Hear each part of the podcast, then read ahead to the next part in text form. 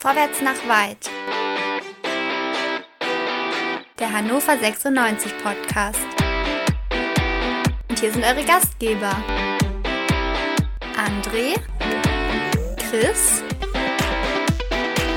Dennis und Tobi.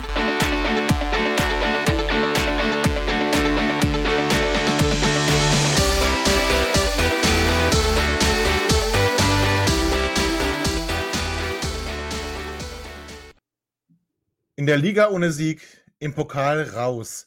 Hannover 96 befindet sich schon zu Beginn der Saison in der Krise und was dürfen wir lesen?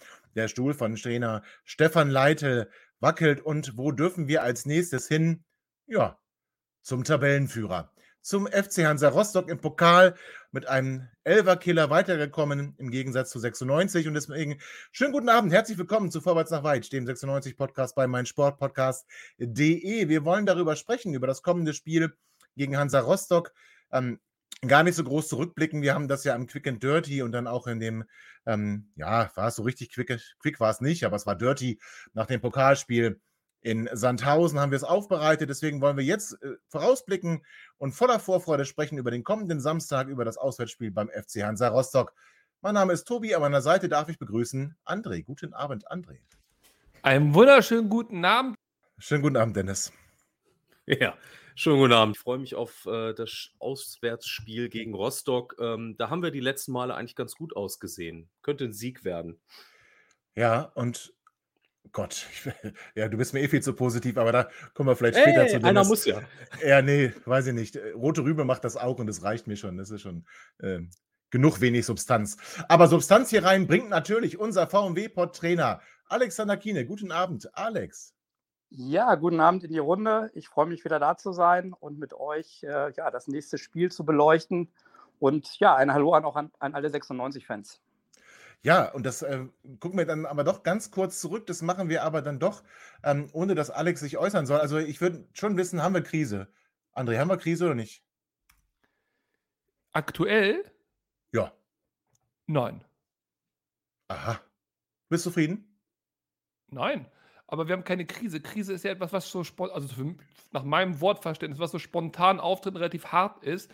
Es ist nichts spontan aufgetreten, ist auch nichts relativ hart. Wir sind seit einigen Jahren, auf jeden Fall seit vielen, vielen Monaten in äh, einer schlechten Situation, sportlich, finanziell und auch perspektivisch. Und äh, wir kommen da irgendwie nicht richtig raus. Jetzt könnte man sagen Dauerkrise, aber nee, also Krise nicht. Okay. Okay, Krise nicht. Ähm, du hast gesagt, finanziell, äh, liebe Grüße an die Veröffentlichungen Bundesanzeiger, die Darlehen der Sales and Service, also der Gesellschafter an die KGRA, die Profi-Spielbetriebsgesellschaft, wurden verdoppelt. Da freuen wir uns auch drüber, dass Martin Kind auch zukünftig viele Zinsen bekommt. Dennis, ähm, Krise? Nee, du bist ja eher der, der gute Launebär, ne? Ja, ohne Substanz. Vielen Dank nochmal, Tobi. Aber ich sehr- meinte doch gar nicht dich. Ja, nee, nee, nee, alles klar. Passt dir denn der Schuh? Nee. Ähm, nee, aber ich, ich muss nicht, äh, ich muss ja nicht in den äh, Kanon mit einstimmen, dass äh, hier schon wieder Untergangsstimmung ist ähm, und ähm, äh, dementsprechend sehe ich auch keine Krise. Ich bin auch nicht zufrieden mit dem Saisonstart. Ähm, das ist doch klar. Ich hätte, ich hätte gerne die beiden Spiele gewonnen in der Liga und im Pokal ähm, wäre ich auch gern weitergekommen. Wobei wir wären sowieso spätestens in der zweiten oder dritten Runde rausgeflogen. Insofern ist es eigentlich auch Latte. Ähm, aber klar, ja nur also 500.000 Euro, was soll der Geiz, ne? Plus ja, Heimspiel Gott, vielleicht noch, wenn du ein Ja. großes Los hast, TV-Einnahmen, aber ey. Naja, komm. Äh, Jetzt wirst du aber ein bisschen, bisschen knauserig, oder? Ja, hast du recht. Dafür haben wir eine richtige Rakete in den Himmel gesehen, von daher ist alles gut. So. Äh, Ja, ihr seid schon gut Ergebniskrise, drauf, wenn ja, ja. überhaupt. Ergebniskrise. Oh, sportlich gefällt's Dennis. Also, da, also die fünf Spielzüge, ich habe sie ja vermisst beim letzten ähm, Quick and Dirty. Ähm, du hast sie wahrscheinlich gesehen. Und äh, alles gut. Ich freue mich, dass du da so positiv bist. Ich finde es auch gut, dass du da so einen Kontrapunkt setzt ähm, und dass du nicht einstimmst in diesen Kanon, der einfach sagt, das ist zu wenig. Sagt ja unser Trainer Steffen Leitl auch zu Beginn der Woche, hat er gesagt, ja, wir hätten natürlich äh, gerne mehr als die zwei Punkte. Und er hat auch gesagt, dass wir im Pokal eigentlich hätten weiterkommen müssen. Ähm, ja, Antworten, wie es in Zukunft besser läuft, hat er nicht. Aber vielleicht kann uns Alex da mal kurz abholen. Alex, die Ausgangssituation beider Teams, also 96, wir haben es gesagt, mit zwei Punkten in der Liga aus zwei Spielen. Hansa Rostock mit sechs Punkten aus zwei Spielen. Aber ich bin sicher, du wirst uns darauf hinweisen, dass gerade die zweiten drei Punkte hätten auch genauso gut Nullpunkte sein können. Ähm, ich greife schon mal vor. Ähm, Rostock bei Elversberg sah auch lange Zeit nicht gut aus, lag 0 zu 1 zurück. Es gibt die Nachspielzeit. Elfmeter für Elversberg. Kohlke hält, naja, was er halt so macht, das haben wir ja auch im Pokal gesehen. Und plötzlich schießt Hansa ähm, in Form von Pereira noch äh, zwei Tore. Alex, also was ist die Ausgangssituation vor diesem Duell? Ja, auf den ersten Blick sind es natürlich erstmal zwei völlig unterschiedliche Saisonstarts, die Hansa Rostock und Hannover 96 hingelegt haben. Und deshalb steht Rostock momentan auf Platz 1, ist Tabellenführer und empfängt den Tabellenelften aus Hannover. Ja, 96 noch ohne Sieg äh, in Liga und auch dem Ausscheiden im Pokal. Ähm, Rostock hat bisher alle drei Spiele erfolgreich bestritten. Zunächst der Heimsieg gegen Nürnberg, dann dieses, was du gerade schon angesprochen hast, äh, glückliche 2-1 in der Nachspielzeit in Elversberg. Äh, und dann jetzt der Sieg im Pokal äh, in Frankfurt beim FSV, beim Regionalligisten. Auch da haben sie zurückgelegen und haben kurz vor Schluss zurückgeschlagen und haben dann natürlich auch durch Torhüter Kohlke, äh, der drei Elfmeter gehalten hat, die nächste Runde erreicht. Es ist also auffällig, die Mannschaft ist in diesen drei Pflichtspielen zweimal auch spät zurückgekommen. Das spricht zumindest auch für eine entsprechende Moral, auch eine Mentalität, auch für ein entsprechendes Selbstvertrauen, ja, bis zum Schluss an sich zu glauben. Und ähm, dieser gute Saisonstart ähm, ist natürlich erstmal eine gute Basis, mit der man in Rostock arbeiten kann. Ich denke aber auch, dass wir wissen, ja, dass diese Erfolge gerade zu Saisonbeginn noch wenig Aussagekraft über die äh, Saison haben wird und dass Rostock sicherlich auch nicht da oben bleiben wird, sondern für mich ist eher das Ziel für Rostock, frühzeitig viele Punkte zu sammeln, um dann eben sich weiter in dieser zweiten Liga zu etablieren, um auch keine weitere Zittersaison, so wie letztes Jahr, zu erleben. Denn die Erfahrungen aus der letzten Saison haben ja gezeigt, da hat Hansa wirklich bis zum Schluss gezittert. Das war ein Stück weit auch ein Wechselbad der Gefühle in dieser Saison mit guten, aber auch sehr schwachen Phasen, auch mit drei Trainern die äh, in dieser Saison am Ruder waren. Es gab auch einen Wechsel im Management. Martin Piekenhagen musste gehen. Und so diese drei Trainer, nämlich Jens Hertel, dann Patrick Glöckner und der jetzige Trainer Alois Schwarz, haben halt auch völlig unterschiedliche Spielstile verfolgt. Alois Schwarz, der im Frühjahr übernommen hat, hat es auf jeden Fall am Ende geschafft, mit ja, alten Tugenden, auch mit einer defensiven Kompaktheit, mit einem guten Umschaltspiel, diesen Klassenerhalt äh, zu realisieren. Und das ist für mich auch die Basis für diesen aktuellen Erfolg der ersten Spiele von Hansa. Denn äh, Schwarz setzt mit seiner Mannschaft auf eine gewisse Eingespieltheit. Es gibt also auch wenig Wechsel in den Spielen, sowohl vom Personal als auch von der Systematik. Und sie haben es bisher geschafft, und das ganz klar im Gegensatz zu 96, dass sie eine stabile Defensive haben. Denn sie haben in diesen drei Pflichtspielen bisher nur zwei Gegentore aus dem Spiel bekommen, äh, waren also insgesamt gut organisiert, auch unangenehm zu bespielen. Und sie setzen eben auf dieses Umschaltspiel, auch auf entsprechende Qualitäten bei Standardsituationen. Und mit dieser insgesamt sehr körperlichen und effizienten Spielweise haben sie es geschafft, diese ersten Spiele erfolgreich zu bestreiten. Und deshalb erwarte ich auch für das Spiel am Samstag im Ostseestadion in Rostock ein sehr unangenehmes Spiel für 96 gegen einen Gegner, der mit Selbstvertrauen kommt, der auch die Fans im Rücken hat. Wir wissen, in Rostock ist immer eine Menge los, auch von außen. Da wird viel auch von außen äh, ja, äh, Input gegeben. Und da musst du dagegen halten. Trotzdem glaube ich, und da werden wir ja auch gleich noch zu sprechen kommen, 96 hat eigentlich von der individuellen Qualität der Spieler mehr zu bieten. Die Frage ist, kriegen sie es auf den Rasen und schaffen sie es auch als Mannschaft, ja, mehr als eine Schippe draufzulegen. Ja, ja, Alex sagt es gerade, Schippe drauflegen. Und er sagt vor allem, und das finde ich das Bezeichnende, weil das ist nämlich genauso das Gegenteil bei Hannover 96. Ähm, hinten raus hat Hansa die Kraft bewiesen. Das war in Elversberg ganz bezeichnend. 90 plus 8, 90 plus 12, noch ähm, mit frischen Leuten dann das Spiel gedreht, obwohl du eigentlich schon in der 90 plus 1. Minute verloren hast. André, und 96 ähm, hat zwar gegen Elversberg das Spiel zumindest im Unentschieden noch gedreht, aber erinnern wir uns an das Spiel in, beim ersten FC Nürnberg. Wir haben 2 zu 0 geführt. Es hat nicht gereicht zum Sieg. Hinten raus noch das Abseits zu hätten auch verlieren können. Wir haben 2 zu 0 geführt gegen Sandhausen hat nicht gereicht, tr- trotz des 3 zu 2 noch weniger als 10 Minuten Verschluss. Also André, ist quasi Rostock die umgekehrte Blaupause von 96 und sollte uns das nicht eher richtig Angst machen? Also Angst vor Hansa Rostock. Puh.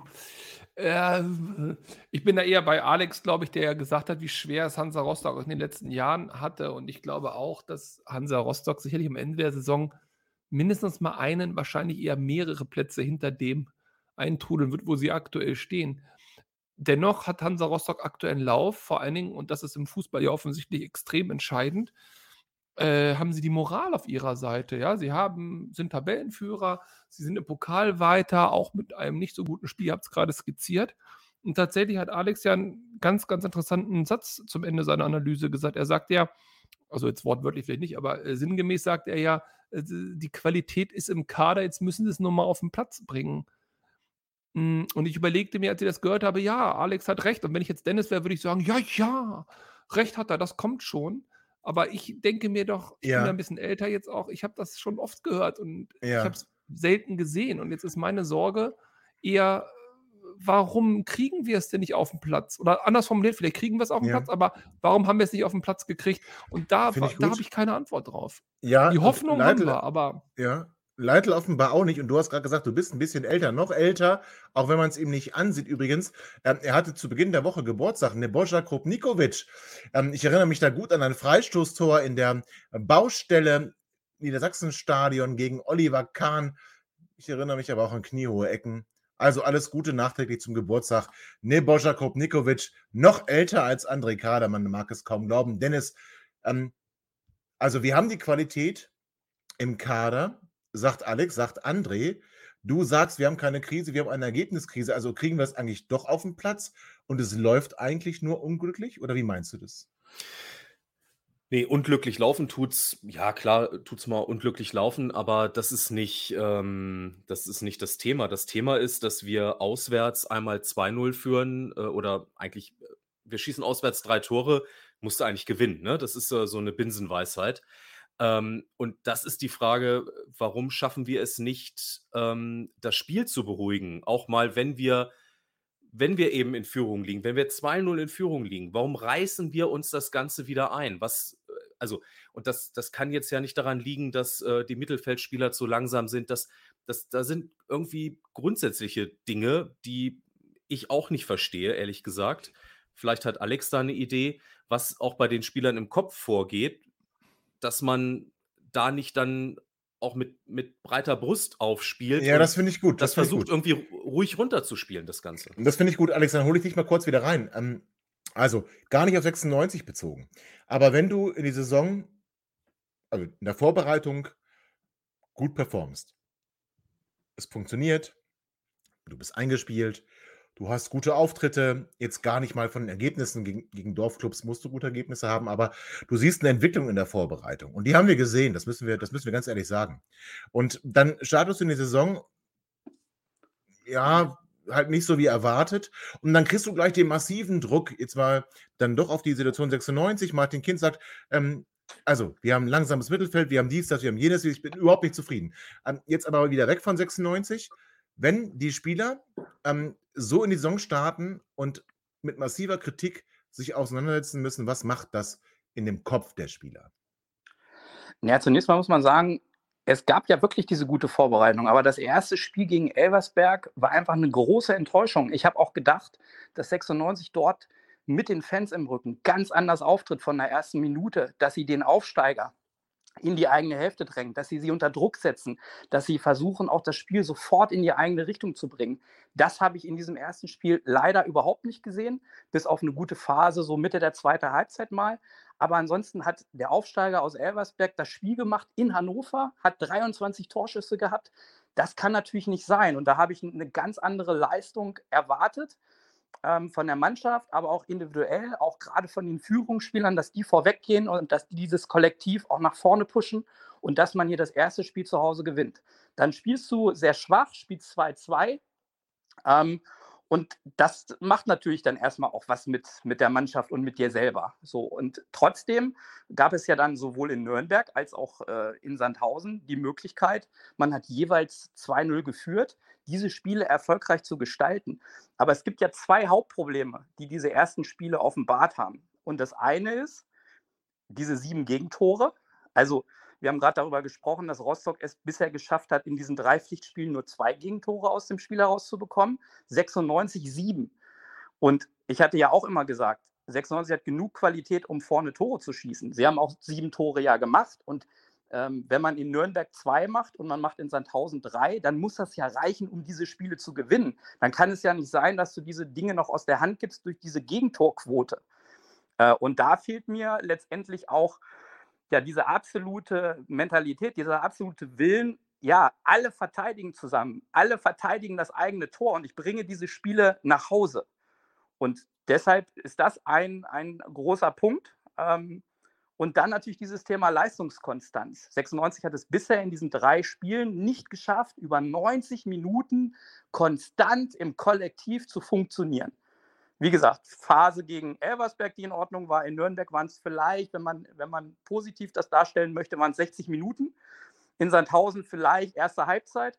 Aber nochmal, es ist dann auch in Sandhausen immer schwächer geworden und in der Verlängerung hätte Sandhausen eigentlich gewinnen müssen. Und deshalb sind das die Themen. Stabilität in der Defensive, alle verteidigen zusammen ähm, und Leistungskonstanz über 90 Minuten. Und da finde ich, brauchst du einfach auch eine Führungsachse Torwart, Innenverteidigung, Sechser bis nach vorne, die dieses Kollektiv auch zusammenhalten. Das muss Stefan Leite erstmal durch die Aufstellung dokumentieren, aber dann natürlich auch einfordern von diesen Jungs. Und das müssen sie auf dem Platz dann auch umsetzen, damit dieses Kollektiv dann einfach auch erfolgreiche Spiele abliefern kann.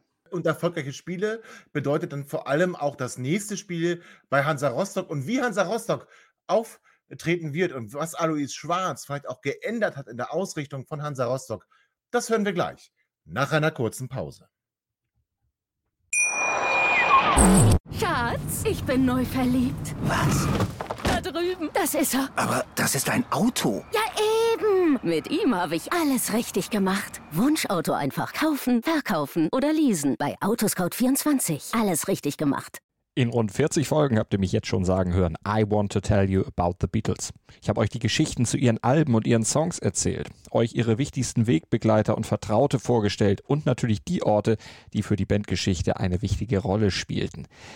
Habt ihr die drei bisherigen Staffeln schon durchgehört? Nein? Na, worauf wartet ihr dann noch? Rein in den Podcatcher eurer Wahl und einfach mal losgehört. Und folgt gerne auch unserem Instagram-Kanal iwtty-Beatles Podcast. Herzlich willkommen zurück, liebe HörerInnen, bei Vorwärts nach weit, dem 96 Podcast bei meinsportpodcast.de. Wir sind mittendrin in der Vorbereitung von Hansa Rostock. Alex hat uns gerade gesagt, was bei 96 in den ersten Spielen vielleicht nicht so gut gelaufen ist. André, du darfst ganz kurz da rein, aber wirklich nur ganz kurz. Äh, tatsächlich, das alles unterstreiche ich, was hier gesagt worden ist. Ich hätte nur noch einen Punkt, den ich gerne ergänzen würde, was mir auffällt, was mein absoluter Eindruck ist. Die Spieler haben, warum auch immer, das Gefühl, ab einem gewissen Punkt innerhalb eines Spiels, sie könnten jetzt verlieren. Das ist exakt der Moment, wo wir Fans das Gefühl haben, ach du grüne Eule, jetzt verlieren wir das. Und äh, dieses nicht vorhandene Selbstvertrauen, vielleicht auch aufgrund der Historie jetzt gewachsen in letzter Zeit, das ist auffällig. Also wir, wir schießen das 2-0, das ist relativ komfortabel, dann reißen wir uns das immer durch einen doofen Fehler, individuellen Fehler wieder ein und ab danach beginnt das Schwimmen und nicht nur wir unken in den WhatsApp-Gruppen rum, sondern auch die, die, die Ansprache auf dem Platz. Es wird, es wird vorsichtiger. Die Pässe werden kürzer, druckloser, sie gehen eher hinten rum, es wird das Risiko nicht gesucht. Das fällt mir extrem auf in dieser Saison. Und dann kommen eben auch Mannschaften zu Chancen und im Zweifel auch zu Toren.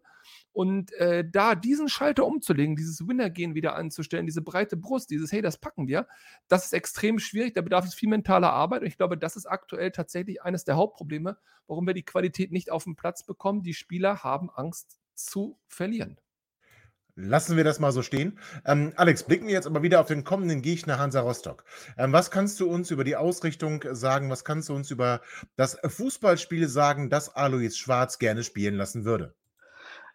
Also Alois Schwarz ist ja erstmal auch mit 56 ein sehr erfahrener Trainer, ein Trainerfuchs, der über Jahre auf diesem Niveau sich bewegt, war in Sandhausen, war in Karlsruhe, war in Nürnberg. Der weiß natürlich ganz genau, was äh, in dieser zweiten Liga äh, erforderlich ist, was du brauchst, um dementsprechend Ergebnisse zu liefern. Und das sind in allererster Linie mal die Tugenden, nämlich eine mannschaftliche Geschlossenheit, auch eine, eine Moral, einen Willen, eine Mentalität äh, ein körperliches, physisches Spiel, äh, auch unangenehm für den Gegner zu sein, eine stabile Defensive, darauf setzt er ungemein äh, und dann entsprechende Umschaltprozesse und Standardsituationen. Und diese ganzen Punkte zeichnen aktuell Hansa Rostock auf jeden Fall aus.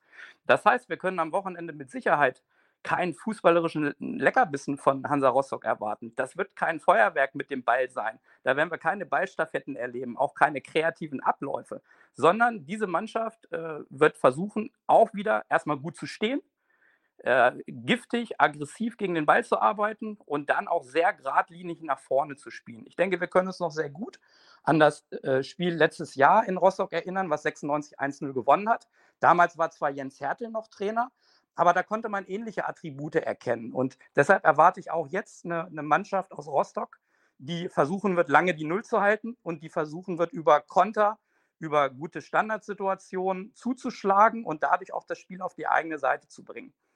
Ähm, Trainer Schwarz setzt aus meiner Sicht auch auf eine Eingespieltheit. Also der wechselt nicht Woche für Woche irgendwo das System oder macht viele Personalwechsel, sondern man reagiert eigentlich nur auf Verletzungen, gegebenenfalls auf eine, eine Gegneranpassung.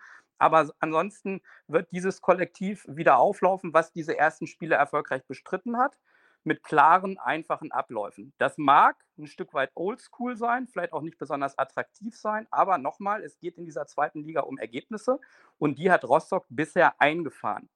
Von der Grundordnung hat er schon in den ersten Spielen ein fixes System gehabt mit Fünferkette, meistens ein 5-3-2, respektive mit Ball 3-5-2. Natürlich gab es so Phasen im Spiel, wo er auch mal geswitcht hat auf ein 3-4-3, respektive 5-4-1, gerade auch nach Führung.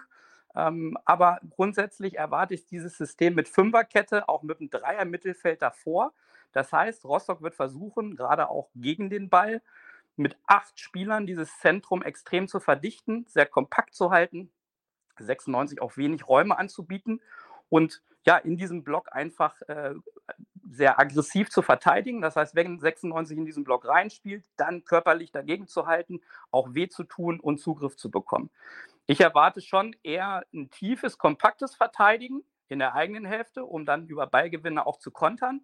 Aber es wird sicherlich auch mal Situationen geben, gerade bei Abstößen oder Einwürfen, auch bei Fehlern von 96 im Aufbau, dass sie dann mal rausattackieren, dass sie auch nachrücken im Block und dass sie dann mit den Zuschauern auch versuchen, äh, eine gewisse Euphorie im Stadion und auf dem Platz hinzubekommen. Und es wird mit Sicherheit von Rostock auch versucht werden, ein Spiel auf erste und zweite Bälle zu erzwingen. Das heißt, dass viele hohe Bälle auch im Spiel sind und dann musst du einfach den ersten Ball für dich entscheiden und du musst sehr aggressiv auf den zweiten Ball gehen. Auch das ist etwas, was diese Mannschaft sicherlich auszeichnet. Wo haben sie Probleme gehabt? Aus meiner Sicht im Verteidigen auf jeden Fall, wenn sie die Tiefe verteidigen müssen und kontrollieren müssen, weil sie aus meiner Sicht mit ihrer Dreierkette Probleme im Tempo haben, gerade Spieler wie Hüsing und Rosbach. Die Außen sind auch dann offen bei Ballverlusten, weil die Schienenspieler sehr hoch stehen. Das Zweite ist, dass sie aus meiner Sicht auf jeden Fall, wenn, dann über Außen zu knacken sind. Ich habe ja gerade gesagt, sehr viele Spieler im Zentrum, also musst du gucken, dass du über den Flügel Durchbrüche erreichst. Warum?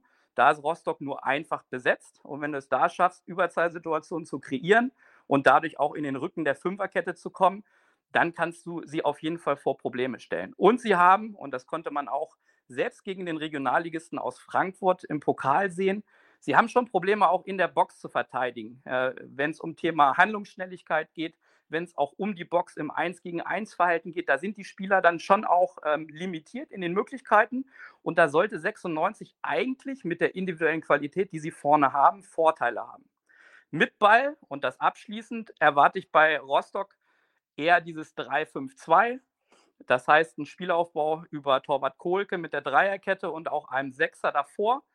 Äh, und dann Spielern in den Halb- äh, und, und tiefen Räumen, die möglichst schnell in Szene gesetzt werden sollen. Das heißt, wir können wenig Kurzpassspiel von Rostock erwarten, auch wenig rauskombinieren, wie wir es vielleicht von Mannschaften wie Magdeburg oder dem HSV gewohnt sind. Auch Elversberg hat das ja in Hannover probiert, sondern die wollen nach der Eröffnung schnell und zielgerichtet nach vorne kommen mit einfachen Mustern, mit viel Vertikalität im Spiel.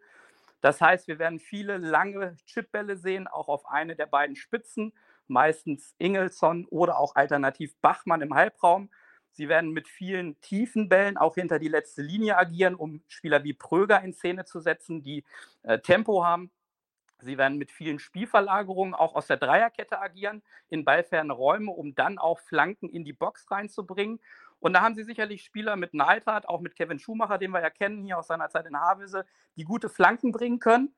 Und dann geht es darum, erste und zweite Bälle in der Box zu verwerten, ähm, sich da durchzusetzen, sehr physisch zu agieren äh, und insbesondere auch bei Standardsituationen mit ihren großgewachsenen Leuten Kapital zu schlagen. Also das Fazit, wir können mit Sicherheit kein fußballerisches Feuerwerk von Rostock erwarten, sondern das ist eine Mannschaft, die arbeitet, die äh, auch unangenehm zu bespielen ist, die fußballerisch sicherlich limitiert ist, aber die versucht sehr effizient zu verteidigen und die wenigen Chancen, die sie sich rausspielen, zu verwerten. Und nochmal, das haben sie bisher in dieser Saison gut gemacht. Das haben sie gut gemacht. Und Alex, eine Nachfrage sei mir erlaubt. Ähm, die HörerInnen, die uns schon regelmäßiger hören, die wissen, dass ich so eine gewisse Affinität zum TSV Havelse habe. So haben wir uns ja auch kennengelernt, Alex. Ich weiß, er hat nicht unter dir gespielt, aber du hast ihn gerade angesprochen, Kevin Schumacher. Und ich finde seine Entwicklung eigentlich ganz ähm, bezeichnend. Ähm, in der Regionalliga war er schon ein Ausnahmespieler. Gut, ähm, in der Saison, die er bei Havelse gespielt hat, ähm, wirklich auch das Tor dann geschossen, ähm, was den Aufstieg gebracht hat. Ähm, ich habe dann schon erwartet, dass er eine Karriere macht im Profifußball. Bei Rostock im ersten Jahr nicht ganz so stark. Jetzt scheint er so ein bisschen seine Rolle auf dem linken Flügel gefunden zu haben. Also was, wie kriegen wir denn diese Schnelligkeit in den Griff? Naja, Kevin, äh, wie du gesagt hast, der hat sich gut entwickelt, weil er auch einfach ein sehr guter Charakter ist, weil er auch für den Fußball lebt und weil er einfach zwei absolute Stärken hat. Also wir reden ja im Fußball häufig auch immer darüber, ja, was hat ein Spieler für Schwächen? Aber mir ist es ja immer wichtig zu sagen, was hat er für Waffen? Und er hat zwei Waffen, nämlich einerseits dieses unglaubliche Tempo und dann einfach auch seinen linken Fuß, mit dem er eine super Schusstechnik hat, so wie auch bei dem Tor für Havelse im Aufstiegsspiel. Und er kann sehr gute Flanken vom Flügel bringen. Ich glaube, dass du Kevin Schumacher schon auch der, immer wieder in der Ballannahme haben musst, ihn da auch unter Druck setzen musst ähm, auch da ja eklig sein musst, auch mal eine gewisse Härte reinbringen musst, äh, weil dann kannst du dich gegen ihn auch körperlich durchsetzen. Wenn er erstmal im Laufen ist, also im Tempo, und wenn er dann auch einen freien linken Fuß hat, dann hat er Qualität. Und das musst du frühzeitig unterbinden durch ein entsprechendes Stellungsspiel, auch ein sehr aggressives Vorverteidigen. Und dann wird er auch mit Sicherheit äh, zu knacken sein. Okay, danke, Alex. Äh, André, wenn du das hörst, Schnelligkeit und ins Laufen kommen. Ähm, wir haben jetzt äh, dann als potenzielle Gegenspieler äh, Yannick Dehm oder Seymour Roya. Seymour Roya völlig außer Form. Yannick Dehm jetzt auch nicht der allerschnellste Spieler. Ist das nicht eher besorgniserregend? Erstmal schätzt du mich natürlich korrekt ein, wenn du vom Thema Schnelligkeit auf mich kommst. Ähm, und naja, was heißt besorgniserregend? Also unsere rechte Seite ist, wie unsere rechte Seite ist. Jetzt können wir ja nicht noch sagen, wir wollen einen Stürmer haben, wir wollen noch einen zentralen Mittelfeldspieler haben, jetzt wird es auch noch einen Rechtsverteidiger haben. Also ich meine, das Material, was da ist, das muss ausreichen und Schnelligkeit ja. ist ja schön und gut, aber dann durch gutes Stellungsspiel und durch gute Übergaben kann man den ja auch einfach mal schnell ins Auslaufen lassen oder schnell an die Eckpfanne laufen lassen.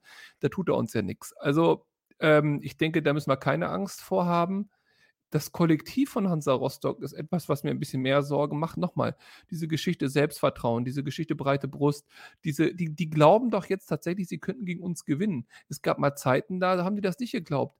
Und äh, selbst wenn sie mal zurückliegen, wissen sie, weil sie die Erfolge hatten, sie können zurückkommen und wir wissen, oh mein Gott, oh mein Gott, oh mein Gott, wir kriegen wackelige Knie, die können zurückkommen. Ich glaube, diese Psychologie ist ein Problem und deswegen müssen wir jetzt bitte anfangen zu gewinnen. Äh, und das hat jetzt gar nichts damit zu tun, Leite, ja, Mann, nein oder was auch immer, was wir ja auch schon diskutiert haben. Wenn wir gegen Hansa Rostock nicht gewinnen und wir mal realistisch auf das Hamburg-Spiel gucken, da wird es dann auch nicht leichter, ähm, dann sind wir relativ tief im Strudel drinne mein Ziel vor der Saison war es, wir gewinnen die ersten drei Spiele, fahren als Tabellenführer nach Hamburg und gucken mal, was geht in der Saison. Wenn das ja, die kommen zu uns eintritt, übrigens, wir ne? auch die kommen gucken, zu uns. was geht. Die kommen zu uns, ne? Die kommen zu uns. Ich sag's Ja, mal. ja, aber wir, wir fahren dann. oder wir oder glaubst du, wir haben Hause, ein wir spielen- Auswärtsspiel? ja, also ich, Naja, gut, okay. André wir ist doch alles ein Auswärtsspiel. Der muss doch überall hinfahren. Stadion Okay, okay, Auslastung ja, mir okay, verstehe. kann das passieren. Aber was ich meinte ist, äh, dass wir dann ja wirklich, also eine Saison kann so oder so laufen und manchmal sind es die kleinen Sachen und Psychologie Ja. ist echt entscheidend. Bei uns Ja. geht es eben Tendenz nach unten und ich Okay. möchte nicht nochmal so eine Situation erleben wie letztes Jahr, wo wir uns, da möchte ich nochmal wirklich daran erinnern, uns wirklich Gedanken machen mussten, ob Ja. das nicht noch böse ins Auge geht. Nur da hatten wir am Anfang dank der Hinserie extrem viele Punkte. Ähm, die, die könnten wir jetzt bitte anfangen zu sammeln. Ja, wir haben jetzt immer noch einen Punkt mehr als äh, zum gleichen Zeitpunkt der vergangenen Saison. Äh, Dennis, ähm, jetzt hole ich dich wieder rein, Mhm. weil André wollte Mhm. meine Frage ja nicht beantworten. Äh, Der hat ja dann gleich Mhm. wieder zum Ru Rundumschlag ausgeholt, wie André halt so ist. Dennis, ähm, wenn du das so hörst, kollektiv, aber doch irgendwie angreifbar, ähm, du bist ja der Positive hier von uns. Also, ähm, welche Hoffnung hast du, dass Louis Schaub äh, seine Qualität gegen das defensive Mittelfeld und gegen die Dreierkette von Hansa Rostock auf den Platz bringt? Da mache ich mir tatsächlich auch ein bisschen Sorgen, weil äh, ich glaube, er hat ähm, gegen ähm, Mannschaften, die ähm, nicht mitspielen, sondern eher auch mal draufhauen, hat er so seine Schwierigkeiten, zumindest in der äh, letzten Saison gezeigt. Ähm, ich habe Hoffnung, äh, wenn die im Strafraum so agieren, wie Alex gerade erzählt hat, dann kriegen wir auf jeden Fall zwei bis drei Elfmeter. Ähm, aber wir kriegen wahrscheinlich auch wieder drei Buden. Also ähm, ja, ähm, es, also ich mache mir tatsächlich, und das, da würde ich Alex jetzt vielleicht auch gleich nochmal mit reinholen, ähm, ich mache ich mach mir tatsächlich äh, Gedanken und, und frage mich, ähm, er, er spricht ja zu Recht davon, ne, dass wir, dass wir äh, stabil von hinten nach vorne ähm, auch die, die äh, Mannschaft aufbauen müssen mit Zieler, Ja. Halzenberg, meinetwegen und so weiter und so fort. Wir schießen vorne die Tore, das ist richtig. Und das ist auch eine Qualität, die wir nicht immer hatten, müssen wir auch ganz deutlich sagen. Dass wir offensichtlich immer ein paar Buden machen. Ich frage mich, ob die Spieler, die momentan vorne stürmen, aber so viel gegen den Ball Mhm. spielen, wie Okay. wir es Alex- bräuchten. Mhm, Alex, Ja. merkt ihr die Frage, warte, warte, merkt ihr die Frage mal, aber die stellen wir mal hinten an, weil wir sind noch mitten im Hansa-Rostock-Teil. Deswegen würde mich erstmal interessieren, Alex, ohne dass du die Frage von Dennis vergisst, ähm, wie wird Hansa-Rostock potenziell auflaufen? Mit welchen elf Spielern rechnest du am Samstag? Ja, Alois Schwarz wird mit Sicherheit auf die eingespielte Mannschaft äh, der ersten erfolgreichen Wochen setzen. Gibt auch wenig Grund, da viel zu verändern. Klar, ein bis zwei Positionen sind immer variabel. Es kann natürlich verletzungstechnisch auch noch irgendwas passieren, aber ich gehe davon aus, dass äh, ja zum einen natürlich äh, Markus Kohlke im Tor stehen wird. Das ist klar. Die Identifikationsfigur im Verein äh, hat jetzt auch im Pokal wieder auch gezeigt, was ihn auszeichnet, nämlich diese Routine, auch diese Ruhe, äh, auch eine entsprechende Reaktion auf der Linie ist sicherlich am Fuß mit gewissen Defiziten. Deswegen, du kannst den auch immer mal wieder anlaufen. Da ist schon was möglich. Aber ansonsten für diese Mannschaft natürlich als Kapitän auch ein absolutes Vorbild und ein wichtiger Spieler hinten ähm, vor der Dreierkette. Ähm, die Dreierkette wird aus meiner Sicht besetzt sein im Zentrum mit Damian Rosbach. Ja, ein erfahrener physischer Innenverteidiger, auch schon länger im Verein. Ähm, daneben erwarte ich rechts äh, Olli Hüsing, der ist aus Bielefeld gekommen, war in den letzten Jahren eigentlich äh, im Zweitligasegment immer ein Führungsspieler, war aber zuletzt in Bielefeld viel verletzt, auch zu Saisonbeginn äh, hier bei Rostock. Von daher muss man gucken, in welcher Form er am Ende des Tages schon ist. Alternativ wäre die Möglichkeit, äh, auch Neidhardt nach hinten zu ziehen, aber ähm, ich erwarte Hüsing äh, in dieser Dreierkette. Äh, auf der anderen Seite Neuzugang äh, Alex Rossipal, den kenne ich sehr gut, äh, weil er letzte Saison bei Waldhof Mannheim in der dritten Liga gespielt hat. Ist eigentlich ein Linksverteidiger, der hier so ein bisschen umfunktioniert wurde, weil er schon ein, ein Tempo auch hat, äh, auch einen sehr starken linken Fuß hat für das Aufbauspiel. Aber er ist physisch gesehen natürlich kein Innenverteidiger, sodass ich auch glaube, über diese linke Seite Rossipal, auch Kevin Schumacher, der sehr viele Aktionen nach vorne hat, der aber auch den einen oder anderen Raum im Rücken lässt, kannst du über diese Schnittstelle links auf jeden Fall einige Aktionen auch äh, durchbrechen. Ähm, ich erwarte ähm, auf der linken Schiene, wie gesagt, Kevin Schumacher, auf der rechten Schiene Nico Neidhardt, ähm, der sehr routiniert und solide diese Seite bearbeitet, auch sehr agil nach vorne ist. Ja, und dann erwarte ich im äh, Herzstück im Mittelfeld drei Spieler bei Hansa Rostock. Ähm, gesetzt auf der Sechserposition dürfte Dennis Dressel sein, ähm, so dieser tiefe Sechser, der Anker vor der Dreierkette. Ähm, physisch guter Spieler, auch ein Stratege in diesen Räumen. Daneben Yannick Bachmann, der ist neu gekommen aus Sandhausen. Den kannte Alois Schwarz, hat ihn deshalb auch verpflichtet. Auch wir in Hannover kennen ihn, weil er früher mal bei der U23 von 96 gespielt hat. Ja, ein großer, robuster Spieler, auch mit Qualitäten äh, nach vorne in der Box. Der wird so diese 6er, 8er Position bedienen. Und dann ist sicherlich die Frage, wer der dritte Spieler ist. Da gab es in den ersten drei Pflichtspielen immer mal wieder Wechsel. Äh, das hat zum einen damit zu tun, dass Christian Kinzombie, den ich da eigentlich sehe, verletzt war, hatte eine Hüftprellung. Äh, der ist auch aus Sandhausen gekommen, kennt auch Bachmann, kennt auch den Trainer. Das ist ein Spieler, der schon auch im 8er-10er-Bereich äh, den Unterschied ausmachen kann, wenn er fit ist. Ähm, der war zuletzt angeschlagen, deswegen hat äh, Sabret Singh gespielt. Der ist aus Regensburg gekommen, auch ein offensiver Spieler mit sehr guten Standards, auch mit guten Abschlüssen. Das wird so dieses Dreieck im Mittelfeld sein und vorne erwarte ich äh, zum einen Ingelsson, äh, jemand, der auch schon länger bei Hansa Rostock spielt. So ein, so ein Zielspieler auch für lange Bälle, die er verlängert, die er auch festmachen kann. Der hat eine sehr gute Intensität auch gegen den Ball, auch eine gewisse Wucht äh, im Spiel nach vorne.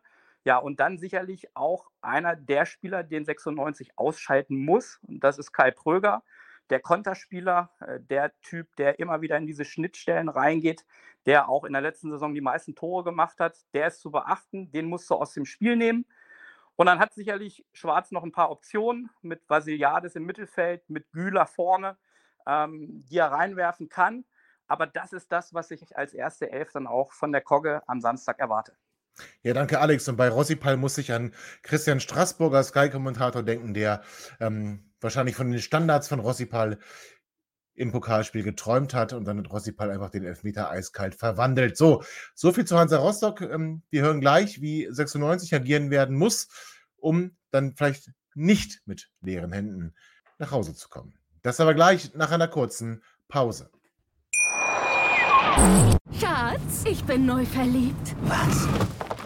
Da drüben. Das ist er. Aber das ist ein Auto. Ja, eben. Mit ihm habe ich alles richtig gemacht. Wunschauto einfach kaufen, verkaufen oder leasen. Bei Autoscout24. Alles richtig gemacht.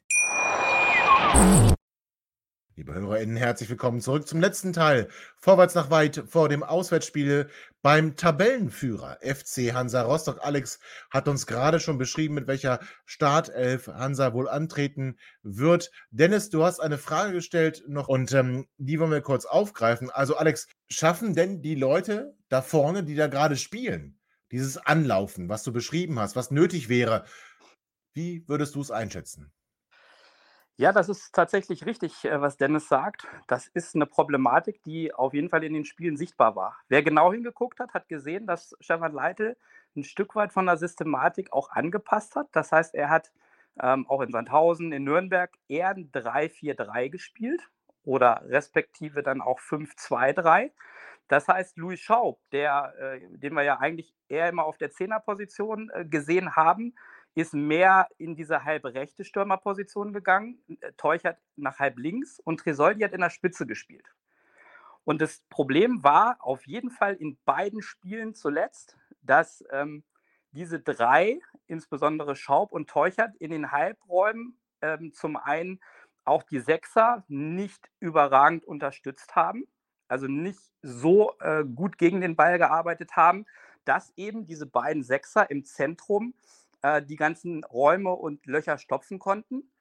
Das heißt, was wir äh, auch in der letzten Saison hatten und was, glaube ich, auch gegen Hansa Rostock sehr wichtig ist, dass du ein Dreier-Mittelfeld hast, auch gegen drei Spieler von Rostock, dass du ein 3 gegen 3 herstellst, weil ansonsten zum einen kommst du häufiger in Unterzahlsituationen im Zentrum, wenn diese beiden Halbraumspieler nicht gut nach hinten arbeiten.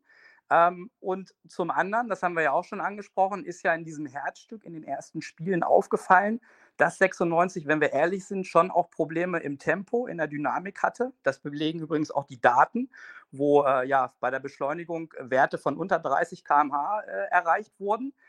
Und deswegen, das hängt natürlich alles zusammen. Die beiden Sechser können dann diese Räume äh, nicht zu 100 Prozent äh, schließen. Äh, du kommst in Unterzahlsituationen, du kommst zu spät und dadurch schafft es der Gegner auch, diese Räume zu bespielen. Und dadurch kommt natürlich auch die Fünferkette hinten wieder in Probleme. Da muss einer hinten raus, dann wird dahinter ein Raum geöffnet. Also diese ganzen Dinge hängen zusammen. Deswegen ist es extrem wichtig für das Spiel in Rostock. Alle müssen zusammen verteidigen.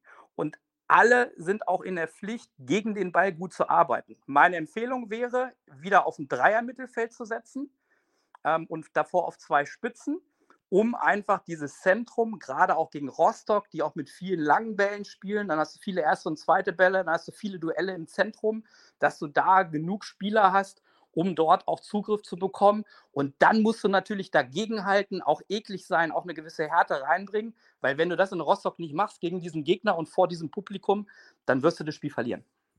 Ja, und das wollen wir natürlich auf jeden Fall vermeiden. Äh, Dennis, der Name Tresoldi ist jetzt schon oft gefallen und auch wir haben ähm, uns natürlich erfreut gezeigt, dass äh, Nicolo sein erstes Tor geschossen hat ähm, in einem Pflichtspiel und dass Nicolo jetzt irgendwie in der Mannschaft angekommen zu sein scheint.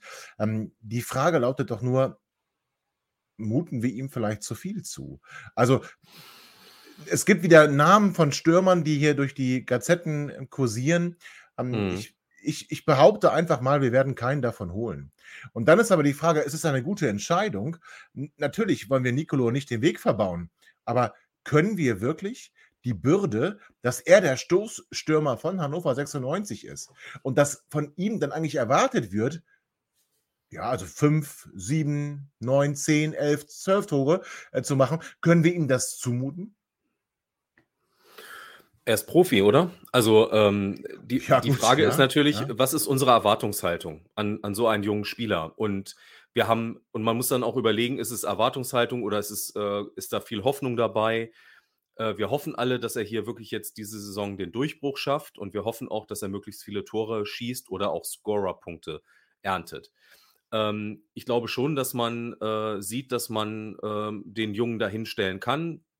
Der hat im Übrigen seinen Elfmeter eiskalt verwandelt, im Gegensatz zu einem manch anderem gestandenen Profi. Finde, das spricht auch Bände. Der ist einfach locker und der, der, der denkt vielleicht über viele Dinge auch noch nicht so nach. Und das ist ja seine große Stärke auch ein Stück weit gerade. Also da sehe ich gar nicht das Problem. Ich sehe das Problem ein, ein Stück weit darin, und das, das hat Alex ja auch gerade angesprochen. Wir haben jetzt vorne zwei Stürmer, die funktionieren gerade gut zusammen, was uns eigentlich auch freuen sollte. Aber ähm, es sind vielleicht auch zwei Stürmer, die dann doch nicht immer so auch nach hinten arbeiten, aus unterschiedlichen Gründen. Ähm, weil es nicht so ihr Ding ist, weil sie es nicht so gut können. Ja, und da müssen wir jetzt irgendwie die Balance schaffen. Und da müssen wir uns halt auch fragen, nehmen wir da jetzt einen von raus, was zwischendurch ja auch passiert ist, wurde hart kritisiert, warum kommt Harvard Niesen rein, weil der eben einer ist, der mehr nach hinten arbeitet, by the way, ähm, aber eben Ach, keine schau. Tore schießt. Ja. Ah, okay. ja. das ist halt, ja, es ist so ein bisschen, ja. ne, und, und, äh, und, und bei Schaub ist es ja genauso. Das ist ein, das ist total kreativer Kopf nach vorne, wenn, wenn du den spielen lässt. Ähm, und der irgendwie seine Beine sortiert bekommt, dann, dann wird er uns ganz viel Freude bereiten. Aber das ist natürlich ja. keiner, der, der, sag ich mal, oder nur selten mal irgendwen ähm, äh, weggrätscht oder, oder Räume nach hinten dann so eng macht, dass unsere dann doch langsamen Sechser äh, eine Chance bekommen. Und da bin ich echt gespannt, was äh, Stefan Leitl da für eine für Lösungen findet. Das ist, Aber das müssen ja. wir jetzt nicht unwidersprochen stehen lassen, oder? Nee, musst du nicht, kannst rein. Kannst also ja was schon, zu sagen. Ist ja schon. Also ist ja, ist ja, ist ja, also ich mag ja Dennis und ich finde das gut, dass er so positiv sieht, aber ist natürlich schon viel Quatsch dabei, ne? Also, wenn er zum Beispiel. Boah. Also, ja, los, dann komm, erzähl. Ja, aber, also wenn man zum Beispiel sagt, Harvard Niesen äh, arbeitet besser nach hinten als Trisoldi, das möchte ich mal belegt haben. Also ich sehe Tresoldi, äh, was die Laufwege angeht, deutlich aktiver, auch in der Rückwärtsbewegung. Der hat eine andere Position, ja, aber sich deutlich aktiver. Ich sehe ihn deutlich mehr Zweikämpfe auch defensiv führen als Harvard Niesen. Äh, in der Luft, okay, gut, da könnte man das äh, so sehen, aber da haben wir eigentlich im Mittelfeld durch die zwei defensiven Spieler eigentlich andere, die da in die Kopfballduelle gehen müssen. Also ich sehe nicht, dass Harvard Niesen defensiv einen Vorteil bringt. Ähm, wenn wir jetzt über Ball halten und Ruhe ins Spiel bringen, reden wollen, okay, gut, aber wir haben ja das Thema, die Einwechslung von Nielsen und bei Tresor die 55-Minuten-Geschichte ja schon mal ausgiebig besprochen. Ich bleibe dabei, eine absolut vercoachte Nummer, insbesondere im Hinblick, also da kann jetzt Dennis nichts für, ne? die Kritik geht jetzt nicht an Dennis, ähm, äh, insbesondere im Hinblick auf die Geschichte, dass dann äh, Harvard Nielsen verletzt war im Pokalspiel, beziehungsweise nicht im Kader stand. Äh, das ist das eine. Das zweite ist, ähm, die Stürmer harmonieren überhaupt nicht. Ich sehe nicht, wo die Stürmer harmonieren. Also, das hat doch gar keiner gesagt, außer Dennis gerade, der geschickt gesagt hat, ich schließe mich da Alex an. Äh, die Stürmer harmonieren. Na, ich würde würd das auch. Doch, tun sie. Teuchert Nein, also, und Tresoldi äh, harmonieren doch. Nein. Natürlich. Nein. Das heißt also, das nein. sehe ich gar nicht. Äh, äh, Tresoldi und äh, Teuchert spielen ihr eigenes Spiel. Das machen sie auch sehr gut. Sie kommen beide über individuelle Aktionen. Sie kommen beide über ihre individuelle Klasse. Tresoldi hat Elfmeter rausgeholt, äh, durch super Annahmen im Strafraum, schnelle Bewegungen, sich dann quasi über die Beine geworfen, beziehungsweise halt natürlich auch gefault worden. Äh, Teuchert macht das dann. Also wenn jetzt das Harmonieren bedeutet, er holt den Elfmeter raus und Teuchert macht ihn, okay, dann harmonieren also, sie. André, Ansonsten, nee. Teuchert äh, erzielte sein Tor aus dem Spiel heraus durch eine ja. unfassbar starke Einzelaktion. Ich sehe nicht, ich sehe wirklich nicht, wo diese beiden Stürmer gut harmonieren. Die spielen beide für sich gut, einzeln individuell in der Leistung. Unser gesamtes Offensivspiel harmoniert meiner Meinung nach überhaupt nicht. Ich sehe Aber wenn du da so rangehst, André, dann kannst du das nee. über jedes Sturmduo in der, ja, in der ersten also ehrlich, und zweiten Bundesliga sagen. Das, Nein, ist Abriss, das ist Abrissbirne, doch. Das ist Abrissbirne. Das ist nicht Abrissbirne. Dann, guck dir bitte die herausgespielten Chancen dann hättest aus dem Spiel an. Dann guck dir an, wie, warte ganz kurz. Bei Werder. Tobi, guck dir an, wie kommen denn die Flanken von außen hin, von Köhn äh, oder von wer auch immer gerade rechts rumgurkt, dem oder äh, was ist da los? Da passiert doch gar nichts. Unsere, unsere äh, entstandenen Torchancen und unsere entstandenen Tore waren entweder Einzelaktionen von Teuchert, wir erinnern uns an den Schuss zum Beispiel, den er da in den Knick äh, säckt, Super Tor, ganz klar. Oder aber wir erinnern uns an lange Bälle nach vorne, wo quasi Tresoldi den Ball annimmt und im 16er umgehauen okay. wird. Ich sehe aber überhaupt André, keine Harmonie ja. im Offensivspiel. Aber das ist mir schon wieder zu, doch es ist mit so viel Abrissbirne und deswegen gucken wir dann mal dann doch etwas losgelöster von dieser globalen Kritik auf das kommende Spiel. Also Alex, ähm, hol uns mal eben kurz ab. Taktisch hast du schon gut analysiert, was 96 wird machen müssen. Ähm, pack das nochmal vielleicht in so einen Rahmen, auch mit einer Startelf. Ja, der Rahmen wird erstmal sein, dass du natürlich von der ersten Minute an gegen diesen Gegner und vor allen Dingen auch in dem Stadion äh, dagegenhalten musst. Das heißt, es geht äh, natürlich erstmal auch wieder um Grundtugenden. Es geht auch erstmal wieder um eine entsprechende Zweikampfführung äh, dagegen zu halten, auch entscheidende Zweikämpfe für dich zu gewinnen, gerade in den ersten 15, 20 Minuten auch das Spiel ein Stück weit in deine Richtung zu bringen. Ich glaube, dass es natürlich extrem wichtig ist, wenn du in Rostock gewinnen willst, dass du es jetzt endlich mal schaffen musst, eine Leistungskonstanz äh, über ja, möglichst 90 Minuten, äh, aber auch ja, idealerweise über einen langen Zeitraum hinzubekommen weil wenn du dir diese Schwächephasen wie in den letzten Spielen erlaubst, dann äh, wird es auch in Rostock insgesamt äh, schwierig werden zu gewinnen. Die Basis, bleibe ich dabei, wird hinten stehen, dass du ja möglichst dann auch eine stabile Defensive hinbekommst, dass du weniger Fehler auch machst. Man muss ja ehrlicherweise sagen, diese sieben Gegentore sind auch durch viele individuelle Fehlverhalten zustande gekommen gerade auch bei Standardsituationen. Da muss ich natürlich mit meinem Gegenspieler mitgehen, da muss ich das Tor mit allen Mitteln verteidigen. Auch äh, ja, der Elfmeter, der in Sandhausen verursacht wurde, das sind unnötige Aktionen. Das musst du in Rostock auf jeden Fall vermeiden. Ich würde, wie gesagt, auf jeden Fall auf ein Dreier-Mittelfeld setzen mit zwei Sechsern und einem Zehnern äh, und mit zwei Spitzen davor. Also ein Stück weit anders als in den letzten Spielen um einfach dieses Zentrum äh, sehr stark zu verdichten, um da auch Zugriff zu bekommen, äh, auch bei den ersten und zweiten Bällen. Ähm, wir haben natürlich immer das Thema ja, Dreierkette oder Viererkette. Ähm, ich glaube nach wie vor vom Spielerpotenzial äh, und den Typen, gerade wenn ich an Halstenberg, wenn ich an Ese denke, dann passt da eigentlich eine Viererkette besser dazu. Ich glaube aber, dass Stefan Leite, und so war es auch Anfang der Woche rauszuhören, äh, gesagt hat, ja, es liegt jetzt hier nicht an der, äh, an der Grundordnung, äh, wir spielen unser Ding weiter. Deswegen glaube ich, dass er weiter auch auf seine Dreier- respektive Fünferkette setzen wird. Aber nochmal, das Entscheidende wird auch dieses Herzstück davor sein. Da wird das Spiel entschieden. Und da muss 96 deutlich besser agieren, auch konstanter agieren ähm, über die 90 Minuten. Ich glaube, dass du es schaffen musst, auch ähm, wieder dynamische Momente zu kreieren, weil ich habe es ja gesagt, wenn du dann diese zweiten Bälle gewinnst und Rostock dann in diesen Momenten auch mal nicht geordnet ist, dann musst du schnelle, dynamische Prozesse nach vorne durchspielen Und dann hast du aus meiner Sicht ja mit den genannten Spielern auch genug Qualität, auch genug Dynamik, um die Dreierkette von Rostock vor Probleme zu stellen, auch um wieder außen durchzubrechen und um äh, auch Möglichkeiten äh, sich zu, zu erspielen. Aufpassen musst du ganz klar, dass du nicht in Konter läufst, weil da haben sie mit gerade mit Pröger einen Unterschiedsspieler. Und du musst natürlich in Rostock, äh, und da können wir uns auch noch an das letzte Jahr erinnern, da gab es, glaube ich, in der zweiten Halbzeit gefühlt 15 Standards. Äh, damals haben sie es gut wegverteidigt und das wird auch die Basis sein jetzt am Samstag. Bei den vielen äh, Ecken, Freistößen, auch langen Einwürfen, auch das ist ein Thema, mit dem Rostock agiert, dass du da das eigene Tor verteidigst und dass alle mitarbeiten und dass alle einfach konsequent ähm, ja, möglichst diese Null verteidigen wollen.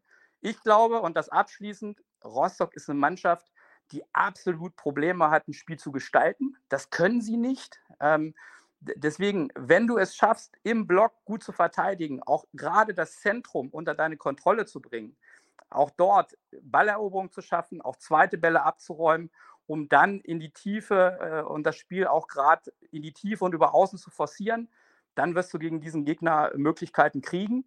Und ich bleibe dabei, die individuelle Qualität von 96 ist höher als die von Rostock. Die Frage wird sein, wer schafft es als Mannschaft, dieses Spiel anzunehmen und die entscheidenden Momente auch effizient zu nutzen. Auf jeden Fall. Und äh, dann gucken wir mal drauf. Also Zieler kommt zurück ins Tor. Ich glaube, da sind wir uns einer Meinung, ne? Also da, ja. Ja, also äh, da habe ich auch eine spezielle Meinung zu, aber nochmal das ja, sag mal. Ja, nein, nein, nein, nee, nicht verraten, nicht verraten. Ich habe nämlich nachher eine Frage dazu, Alex. Noch nicht die spezielle Meinung zu verraten. Ja, nee, Alex, äh, nee, André, äh, müssen wir auf die Zeit müssen wir auch gucken. Also jetzt okay, pass auf. Große... Da gibt mir, da gibt mir ja, jetzt eine nee, ganz kurze Chance reinzukommen. Nee, gebe ich dir nicht. Aber ich habe tatsächlich. Äh, Gebe ich dir nicht. Gebe ich dir nicht. Alex, mach erstmal die Start Hast du recht, nehme ich es mir. Und zwar, äh, da, weil Christoph heute nicht da ist. Hat, und ja. Chris ist doch unser, der immer alles auf den Zettel aufschreibt. Ich habe drei Fragen auf dem Zettel und Alex sagt nur auf ja oder nein, wir diskutieren es auch gar nicht. Auf gar keinen Fall. Oh okay, Alex, erste Frage. Hättest du Weinkauf im Pokal gestartet? Ach Nein. Gott. Nein. Hättest du Besuschkow als ersten Elfer schießen lassen? ja, äh, also äh, für mich. Nein, nein, nicht äh, begründen, nur ja, nein. Das ist das Spiel. Na, nein. Doch, er muss es begründen. Äh, also, André, mach das nicht. nachfragen. Und, und beenden wir die Hinrunde auf Platz 6 oder besser? Von der Qualität ist das möglich. Aber aktuell, also, wie die Mannschaft Nein, nein, spielt, ja. Schwer, schwer, schwer vorstellbar. Aber äh, nochmal, Fußball ist, Fußball ist ja auch so ein Spiel, das, das, kann von einem auf den anderen Moment, kann es kippen. So gewinnst du in Rostock, ähm, kann auch wieder äh, etwas in die andere Richtung entstehen. Also nochmal, ähm, der Start war jetzt nicht gut, keine Frage. Und man kann viele Dinge auch zu Recht kritisch beleuchten. Ja. Aber ich bin nach wie vor davon überzeugt, dass die Mannschaft deutlich mehr Qualität hat, als sie bisher abgerufen hat. Und ich habe ja mal äh, bei der Frage vor zwei Wochen äh, gesagt, äh, für mich kommen sie ins obere Drittel. Ähm, es fehlt mir was für ganz oben, aber die Qualität fürs obere Drittel haben sie und das traue ich ihnen nach wie vor zu. Abschließend zu Weinkauf und Zieler. Nochmal, das ist, das ist Trainerentscheidung. Ähm, da will ich mich auch nicht reinstecken. Ich, ich hätte Zieler spielen lassen, weil ich einfach sage, äh, im Pokalspiel äh, ist, ist auch ein 50-50-Spiel, so rausfliegen oder weiterkommen. Und ich lasse auch da immer die beste Mannschaft spielen. Ähm, und deswegen hätte der Kapitän für mich in so einem Spiel immer gespielt. Ähm, gerade auch hinten in der zentralen Achse, äh, ja, ihn da spielen zu lassen, ihn da auch Teil der Mannschaft sein zu lassen. Nichts gegen Leo Weinkauf. Aber es ist natürlich auch nicht einfach für so einen Torwart, wenn er wenig Spielpraxis hat, dann kommst du rein in so ein Spiel ja, und dann haben wir gesehen, was passiert ist. Ich lasse immer die Besten spielen, auch in so einem, gerade in so einem Pokalspiel. Und da hätte Zieler für mich auf jeden Fall auf dem Platz gestanden. So, und wer steht für dich am Samstag auf dem Platz? Ja, Zieler im Tor. Ja. Ähm, ich gehe davon aus, habe ich ja vorhin auch begründet, dass Stefan Leitl an dieser Dreierkette festhalten wird.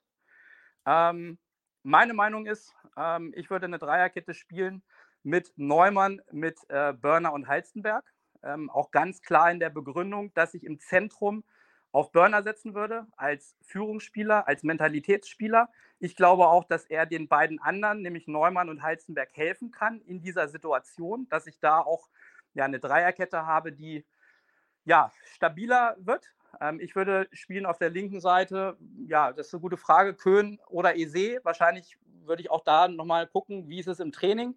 Man muss klar sagen, Derek Köhn. Also seht. Ja, Derek Köhn hat in den letzten Wochen nicht die gewohnte Leistung abgerufen. Woran das jetzt liegt, weiß ich nicht. Äh, wird ja immer wieder auch äh, ja, mit Wechseln kokettiert. Wolfsburg, Hoffenheim, das sind ja genügend Vereine, die genannt werden. Ich weiß nicht, ob das eine Rolle spielt. Das sind ja so Themen, das muss ich in der Woche bearbeiten. Im Training, in der Kommunikation mit dem Spieler. Ähm, momentan hat er dieses Riesenpotenzial, was er hat, nicht abgerufen. Die Frage ist, warum? Ähm, von der Qualität brauchen wir nicht zu reden, würde bei mir Köhn spielen, aber äh, das sind Themen, die kann nur Stefan Leite beantworten. Rechts ähm, muss er auch eine Entscheidung treffen. Da würde ich mich wahrscheinlich aktuell eher für dem entscheiden, äh, weil Moreau ja auch natürlich noch Rückstand hatte.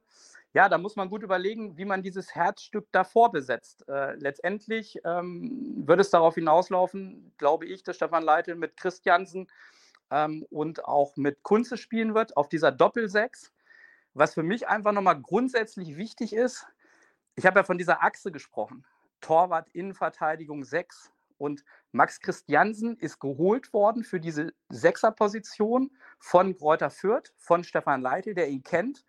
Und dann muss er jetzt diese Führungsrolle auch annehmen. Das ist extrem wichtig. Führungsrolle heißt für mich, auch zu kommunizieren, zu organisieren, diesen Laden im Mittelfeld in den Griff zu bekommen. Gerade auch nach Führung, wie in Nürnberg und in Sandhausen. Das Herzstück, das muss funktionieren. Und dafür ist er geholt worden und das muss er jetzt einbringen. Ansonsten muss man äh, die Kaderstruktur hinterfragen. Ähm, ja, auf der Zehnerposition würde ich tatsächlich mit Harvard Nielsen spielen und ich würde vorne spielen mit Tresoldi und mit Teuchert. Okay, vielen Dank dafür. Ich will hier zu äh, Max Christiansen noch ergänzen. Seine Profikarriere begann übrigens beim FC Hansa Rostock. Da hat er sein erstes Profispiel gemacht. Vielleicht auch dann nochmal eine besondere Motivation. Kommen wir jetzt zu den Tipps. Dennis, ähm, wie spielen wir im Ostseestadion? Mm, wir gewinnen 2 zu 1. Okay, Dennis bleibt positiv. André, wie spielen wir? Wir gewinnen an Erfahrung und spielen 1 zu 1. Ah, das wäre mein Tipp gewesen. Mist. Alex, äh, was glaubst du? Hannover 96 wird mit 3 zu 1 in Rostock gewinnen. Hui. Ja, finde ich gut, dass du das sagst. Ähm, dann bleibt mir wieder die Buhmann-Rolle. Und dann sage ich, 96 verliert bei Hansa Rostock mit 2 zu 3 nach einem sehr spannenden uh. Spiel. Ja, ich weiß, ich weiß. So, aber wir haben viele Meinungen ausgetauscht. Ähm, André hat versucht, die Sendung zu crashen, aber das ist ihm nicht gelungen. Ähm, das ist aber Andres Part hier in diesem lustigen kleinen Podcast. Ähm, Alex, vielen Dank für deine es äh, ähm, Expertise. Dennis, vielen Dank für deine Positivität, die, uns, die du uns hier jedes Mal wieder rüberbringst. Einer muss.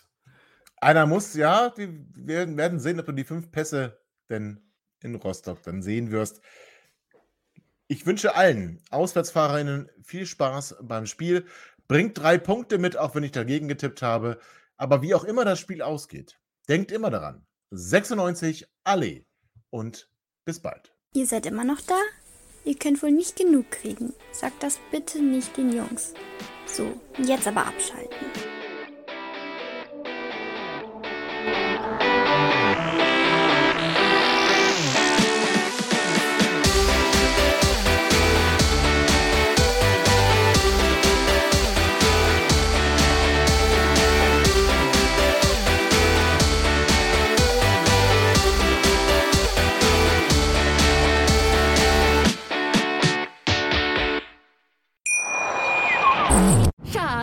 Bin neu verliebt. Was? Da drüben. Das ist er. Aber das ist ein Auto. Ja, eben. Mit ihm habe ich alles richtig gemacht. Wunschauto einfach kaufen, verkaufen oder leasen. Bei Autoscout24. Alles richtig gemacht. Wie baut man eine harmonische Beziehung zu seinem Hund auf? Puh, gar nicht so leicht. Und deshalb frage ich nach, wie es anderen Hundeeltern gelingt, beziehungsweise wie die daran arbeiten. Bei Iswas Dog reden wir dann drüber. Alle 14 Tage neu mit mir, Malte Asmus und unserer Expertin für eine harmonische Mensch-Hund-Beziehung, Melanie Lippisch.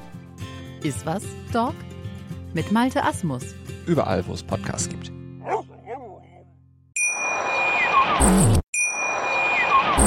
Schatz, ich bin neu verliebt. Was?